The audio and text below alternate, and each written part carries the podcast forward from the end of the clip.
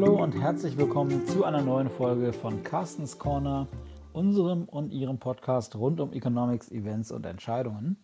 Mein Name ist Sebastian Franke und heute habe ich mal wieder unseren Namensgeber und unseren Chefvolkswirt Carsten Bjeski hier. Hallo Carsten. Hallo Sebastian. Carsten, wir haben uns im Podcast ja schon das eine oder andere Mal ausgetauscht über der Deutschen liebstes dieses oder jenes. Also der Deutschen liebstes Kind war dann wahlweise mal das Sparbuch, mal das Auto oder die Automobilindustrie, mal der Fußball. Äh, ich denke, wir können uns aber einigen, der Deutschen liebstes Reizwort ist vermutlich die Inflation. Oder wie siehst du das? Ja, wir haben eine Großfamilie scheinbar doch, ne? mit, so, vielen Lieblingskindern. Bar Bargeld hast du noch vergessen. Aber das ich denke, genau, was ist, genau, was ist genau, des Deutschen Lieblingswirtschaftsfeind oder Reizwort? Bin ich komplett bei dir, das ist Inflation. Ne? Ähm, wir haben das ja nun eigentlich in den Netz, also mindestens in den letzten zehn Jahren seit der Finanzkrise dann sicherlich seitdem wir, oder in den acht Jahren, in denen wir Mario Draghi an der Spitze der EZB hatten, aber doch, ähm, das muss doch irgendwann alles zu Hyperinflation wieder führen, das mega Reizwort. Ähm, er hat eine EZB, die die Zinsen so niedrig äh, senkt, die Anleihen aufkauft. Und wenn wir, jetzt haben auch die ganze Staatsverschuldung, ja, das kann doch in nichts anderem enden als Inflation. Und ähm, sehr Schöne, wenn man eigentlich Sachen jahrelang ruft und behauptet, also anders als vielleicht bei dir und mir, ähm, 96 wird Meister oder Hertha wird Meister, das können wir wahrscheinlich extrem lange rufen und es wird nicht wahr werden. In der Wirtschaft ist doch häufig so, ähm, dass wenn man eine Sache lang genug ruft, dann passiert die auch. Ja, weil sich doch alles in, in Zyklen immer, immer wieder abspielt. Und ähm, Inflation ist eine so eine Geschichte, denn wir haben dieses Jahr, würde ich doch sagen, das große Comeback der Inflation. Ist das so oder ist das nur, ähm, ich sag mal, ein kurzes Reinschauen und Hallo sagen? Also ich habe ja mit äh, der Franziska und dem Leon in den letzten beiden Folgen unseres Podcasts da auch schon drüber gesprochen. Da waren dann jeweils die deutschen Inflationszahlen für den Januar beziehungsweise die Zahlen für die Eurozone dann rausgekommen. Und wir waren uns eigentlich einig, dass die so ungefähr die gleiche Geschichte erzählen. Also Zahlen, die gegenüber dem Dezember wieder deutlich angestiegen waren, was natürlich äh, zu nicht geringem Teil mit dem Ende der Phase mit der gesenkten Mehrwertsteuer zu tun hat und zum Beispiel auch damit, dass wir eben aktuell nicht mehr die niedrigen Energiepreise hatten, wie das vielleicht noch vor einem Jahr der Fall war. Ähm, und äh, das vermutlich im Laufe des Jahres, eben weil solche Effekte im Vergleich zum Vorjahr sich dann zeigen, äh, auch die Inflation ab und zu mal wieder äh, auf Werte treiben wird, die so in der Nähe oder vielleicht sogar leicht über dem Zielwert der Europäischen Zentralbank liegen von äh, 2% etwa.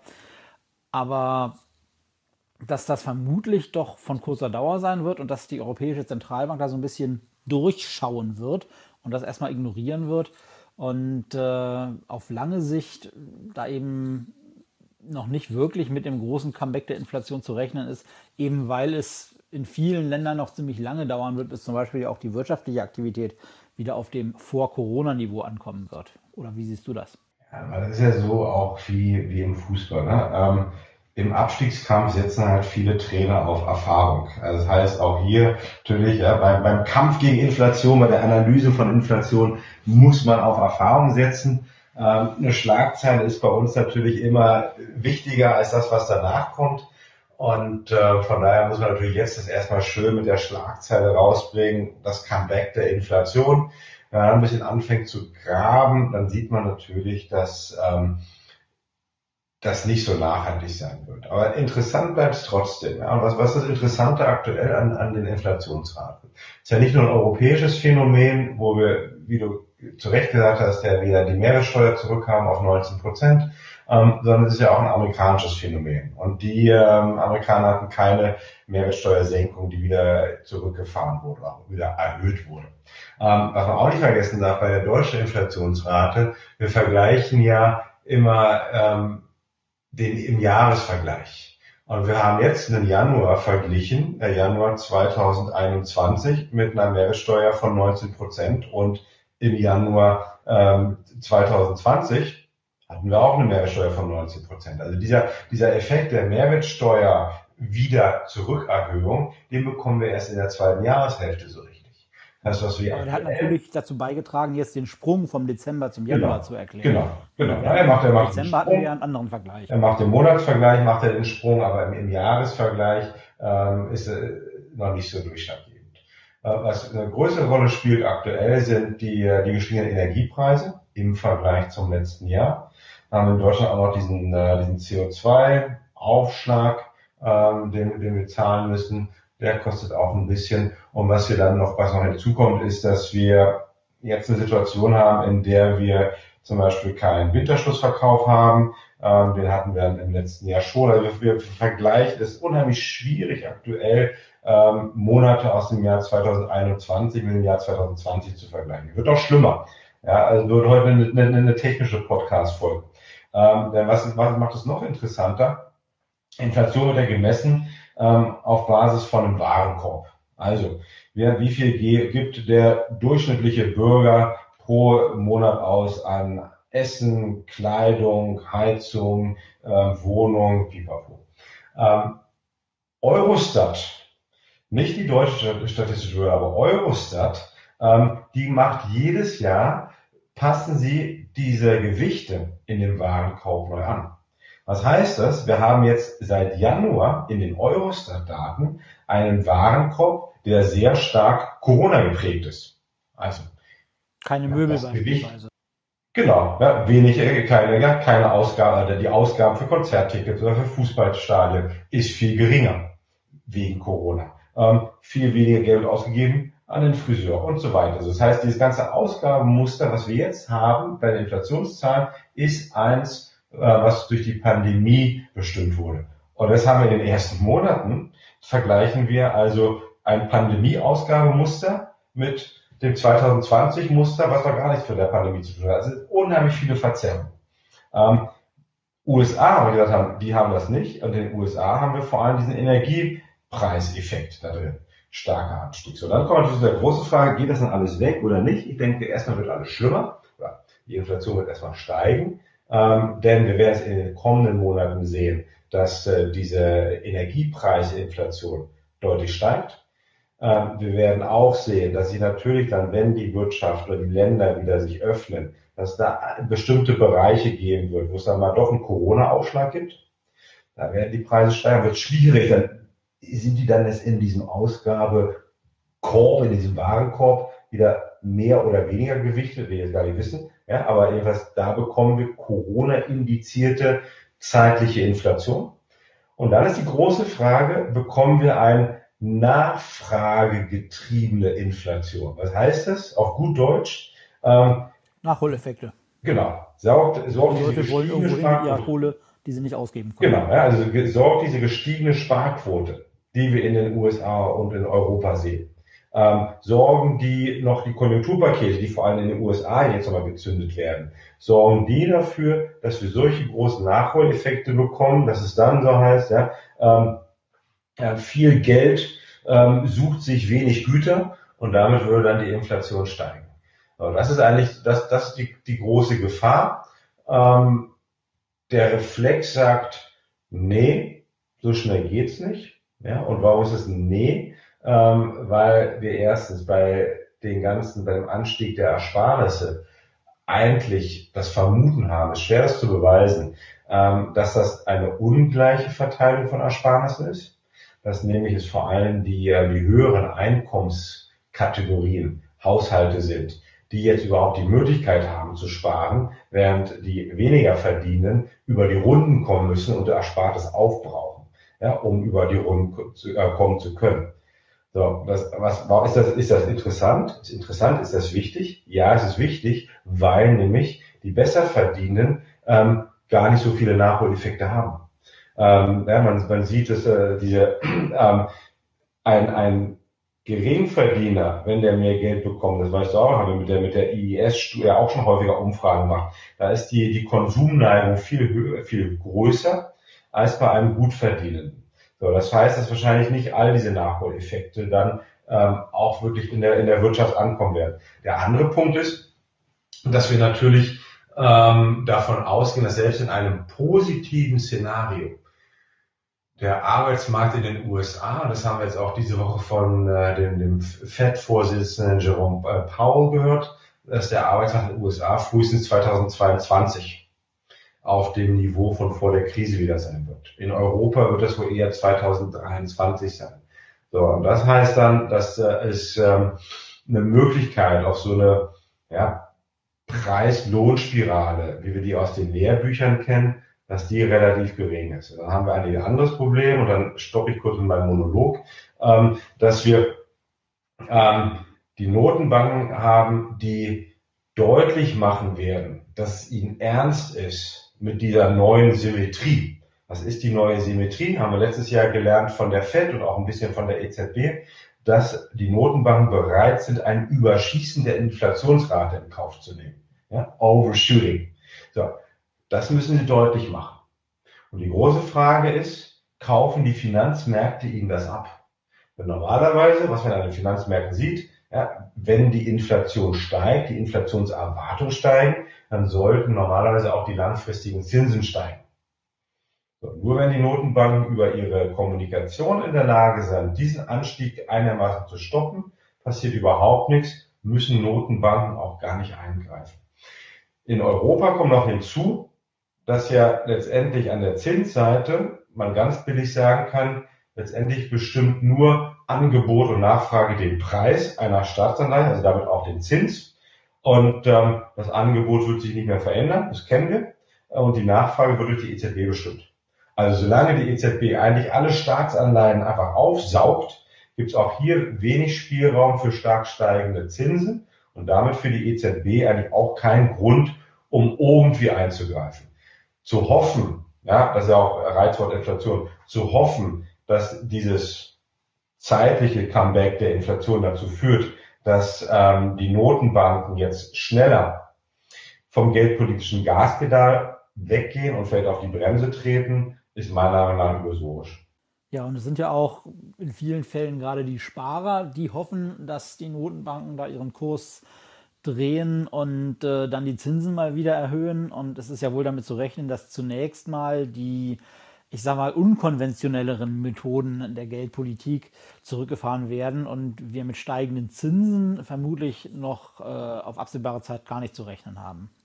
Nein, also wenn was irgendwann passieren wird, ist, dass die langfristigen Zinsen ein bisschen steigen werden. Ja? Und das wird in den USA mehr der Fall sein als, äh, als in Europa.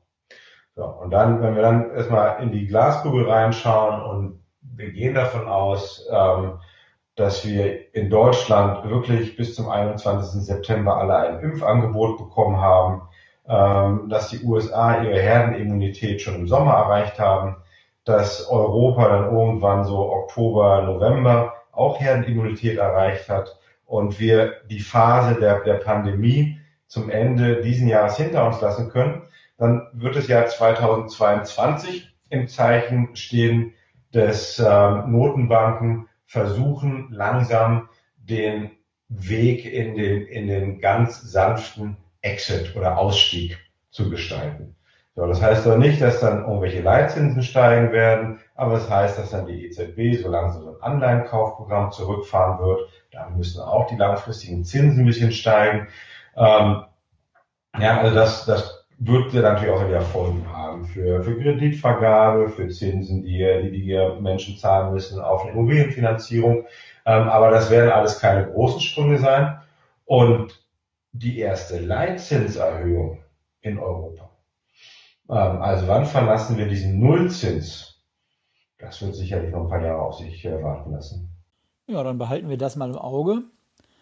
Ein weiteres liebstes Kind der Deutschen, als ob wir da vorhin nicht schon genug aufgezählt hätten, das sind ja immer die Exporte und gerne auch dieser Titel Exportweltmeister. Dazu hat ja auch die Franziska in unserem Chart der Woche ein bisschen was geschrieben, der dann auch am heutigen Freitag, also für Sie, liebe Hörerinnen und Hörer, am heutigen Freitag, wenn unsere Folge rauskommt, dann auch bei uns auf dem Blog erscheint. Da lohnt es sich sicherlich einen Blick reinzuwerfen. Äh, die Exporte sehen ja auch in den letzten Monaten eigentlich ganz gut aus. Vor allen Dingen aufgrund der Erholung in den Zielländern der Exporte. Gar nicht so sehr, weil es bei uns schon wieder so viel besser läuft. Ja, was wir hier sehen, ist, dass uns eigentlich die Industrie ähm, gerettet hat vor einer Rezession im vierten Quartal. Ähm, und das, das kommt dadurch, dass ähm, vor allem Asien und China extrem gut laufen. Eigentlich die einzige Region, die wirklich so einen schönen V-förmigen Konjunkturverlauf gesehen hat und immer noch sieht. Und ähm, wir auch gesehen haben, dass zum, zum Jahresende wirklich der, der Anteil von äh, deutschen Exporten, die nach China gehen, oder von Exporten, die nach China gehen, ähm, das ist mittlerweile fast so viel wie aus Deutschland auch in die USA geht. Also das ist ein enormer Anstieg. Und ähm, China hat damit eigentlich äh, Frankreich den Rang abgelaufen als, als Nummer zwei ja, der wichtigsten Exportbestimmung für, für Deutschland. Ähm, und natürlich kommt auch hinzu noch, dass äh, die USA nicht in eine richtige zweite Lockdown-Welle gegangen sind und wieder so ein Sonderfaktor, ähnlich wie bei der Inflation, dass die Briten sich natürlich ähm, in, den, in den Wochen und Monaten vor dem Brexit doch nochmal eingedeckt haben, teilweise auch mit, äh, mit deutschen Produkten beziehungsweise ähm, ja, deutsche Vorgüter äh, nach Großbritannien gebracht wurden, sodass da Produktion vor Ort jetzt nicht durch, durch den Brexit irgendwie verzerrt oder, oder verstört wird. So, das ist ein Effekt, der, den werden wir im ersten Quartal eher negativ sehen oder werden die, die Exporte weiter darunter leiden. Und es ist auch so, wenn man das trotz dieses kurzfristigen Lagereffektes kann man es nennen, ähm, die, äh, die Exporte nach Großbritannien in den letzten Jahren immer mehr eine Wichtigkeit verloren haben. Also wenn das der Trend jetzt so weitergehen würde, Großbritannien war immer in den Top 5 der wichtigsten ähm, Exportländer für Deutschland. Und äh, wenn das so weitergeht, dann liegt Großbritannien im, im nächsten Jahr ähm, hinter Österreich. Und ähm, das nicht um Österreich klein zu reden, nur ja, wenn man das anschaut, auch die Größe des Landes. Äh, Großbritannien ist äh, mehr als sechsmal so groß wie Österreich. Und äh, das zeigt dann doch, dass äh, Großbritannien immer mehr an, an Stellenwert verliert für die deutsche Exportwirtschaft. Wie siehst du da den Einfluss des Euro-Wechselkurses? Du hast ja eben schon darüber gesprochen, dass vermutlich in den USA eher mal die langfristigen Zinsen steigen werden als in Europa oder in der Eurozone. Das würde ja dem Euro aus Exportsicht gut tun weil das natürlich dazu äh, führen würde, dass der Euro gegenüber dem Dollar so ein bisschen verliert und äh, damit dann natürlich auch Exporte billiger werden. Wäre das eine Stütze für den Export, mit der wir rechnen können? Ja, wenn wir unser, unseren Kollegen in London glauben, nicht, weil sie keine Kollegenschelte machen, aber unsere offizielle Hausmeinung ist weiterhin, dass wir in diesem Jahr einen stärkeren Euro bekommen. Ja, das mag dann vielleicht entgegen der Intuition sein von, man, USA läuft so eigentlich besser, Zinsen können steigen die Geschichte, die dahinter steckt, ist, ähm, dass wir eigentlich doch jeweils am Anfang des Jahres davon ausgingen, dass wir eine richtige synchron verlaufende ähm, Konjunkturbelebung der Weltwirtschaft bekommen sollten. So, und das wäre zum ersten Mal seit Jahren. Und was man in der Vergangenheit immer wieder gesehen hat, ist, wenn die gesamte Weltwirtschaft anzieht, dann wird Geld abgezogen aus den USA, das geht dann meistens in Schwellenländer oder in andere Länder, wo sich dann Investoren erhoffen, eine höhere Rendite zu holen und damit ähm, schwächt sich der Dollar ab. Das ist also nicht so sehr eine Euro-Stärke, sondern es ist mehr eine Dollarschwäche. Ähm, aber das Problem ist jetzt aktuell natürlich, dass dieses Konjunkturbild eines, eines synchron verlaufenden Aufschwungs in der zweiten Jahreshälfte deutlich bröckelt. Ja, und das hat zu tun mit dem Impfstoff, was wir schon eben besprochen haben. Also es ist eher ein gestaffelter, ähm, gestaffeltes Erreichen der Herdenimmunität. Man noch dazu nimmt, dass ja trotz dieser, diesem V-förmigen Konjunkturverlauf in, in China und Asien ist ja so, dass, dass asiatische Länder erst 2022 frühestens Herdenimmunität erreichen werden. Und äh, so damit haben wir eigentlich also eine, einen gestaffelten Aufschwung der Weltwirtschaft und damit wird dann auch diese, diese Aussicht, Mensch, wir könnten vielleicht Richtung 1,30 gehen beim Euro-Dollar-Kurs schwieriger aufrechtzuerhalten. Ich würde eher aktuell davon ausgehen, dass wir uns in so einer Bandbreite bewegen. Ähm, erst kann man halt nicht in, in Veröffentlichungen reinschreiben, weil da wollen die Leute immer Punktanalysen sehen. Ähm, aber ich gehe eher davon aus, wir werden uns zwischen 1,15 und 1,25 bewegen. Was ist, da, ja, sind irgendwo leicht über 1,20 jetzt. Ähm, so, das wird der deutschen Exportwirtschaft so ungefähr überhaupt nichts ausmachen. Weil die Unternehmen dann nämlich meistens auch eingedeckt sind, die sind gehatcht, die haben sich gegen Risiko, gegen Wechselkursrisiko abgesichert. Ähm, und, und ähm, da passiert überhaupt nichts. Da kann man sich also eher darüber freuen und hoffen, ja, dass so ein bisschen mit der Wiederöffnung der, der, der Wirtschaften ähm, auch die Nachfrage nach deutschen Industriegütern wieder steigt und dann profitiert auch die Exportwirtschaft davon. Was man nicht vergessen darf, und das wir haben also dieses kurzfristige zyklische Wiederaufleben der, der Exporte, sollte nicht äh, irgendwie stark beeinflusst werden vom, vom Euro. Ähm, aber natürlich ist die große Frage, die wir schon in den zwei Jahren davor hatten, so zwischen 2018 und Anfang 2020, ähm, ist die Industrie wirklich strukturell gut vorbereitet auf das, was in den kommenden Jahren kommt. Und dann reden wir über Transformation, über Digitalisierung, über eine Veränderung, über den, äh, die Tatsache, dass China ja irgendwann nicht mehr die deutschen Produkte nachfragen wird, sondern sie selber machen wird. Also von daher sollten wir uns darüber freuen, dass wir jetzt kurzfristig wieder mal ja, von diesem guten alten Freund Exportwirtschaft äh, profitieren können in Deutschland, aber darauf zu bauen, dass das jetzt Ewigkeiten so weitergeht, da wäre ich vorsichtig. Ja, es sah ja auch zwischendurch schon mal anders aus. Ne? Also wir haben ja noch vor ungefähr Jahresfrist, würde ich sagen, durchaus davon gesprochen, dass äh, der inländische Konsum mittlerweile eine zuverlässigere Stütze der deutschen Konjunktur darstellt als die Exporte, aus denen man so über Jahrzehnte so ein bisschen auch sein Selbstbewusstsein gezogen hat. Äh, wie sich das langfristig entwickelt, würde ich sagen, schauen wir uns dann in aller Ruhe mal in einer der nächsten Folgen an. Denn äh, für heute sind wir über unsere rund 20 Minuten Zielwert auch schon wieder so ein bisschen hinaus. Mal schauen, was die Inflation und der Zielwert von rund 2% oder leicht unter 2% im Laufe des Jahres machen wird. Carsten, ich danke dir für deine Einschätzungen. Liebe Hörerinnen und Hörer, ich danke Ihnen, dass Sie uns Ihre Zeit und Ihre Aufmerksamkeit wieder, wieder geschenkt haben. Und wie immer der Aufruf, dass Sie uns doch bitte wissen lassen, was, was Ihnen bei uns gefällt oder nicht so gut gefällt. Immer her damit, wenn Sie Kritik haben, wenn Sie Themenvorschläge haben, wenn Sie Anregungen haben. Wir freuen uns, wenn wir von Ihnen hören. Und äh, auch das sage ich immer und sage es auch dieses Mal. Machen Sie es gut, bleiben Sie uns gewogen und vor allem bleiben Sie gesund. Tschüss.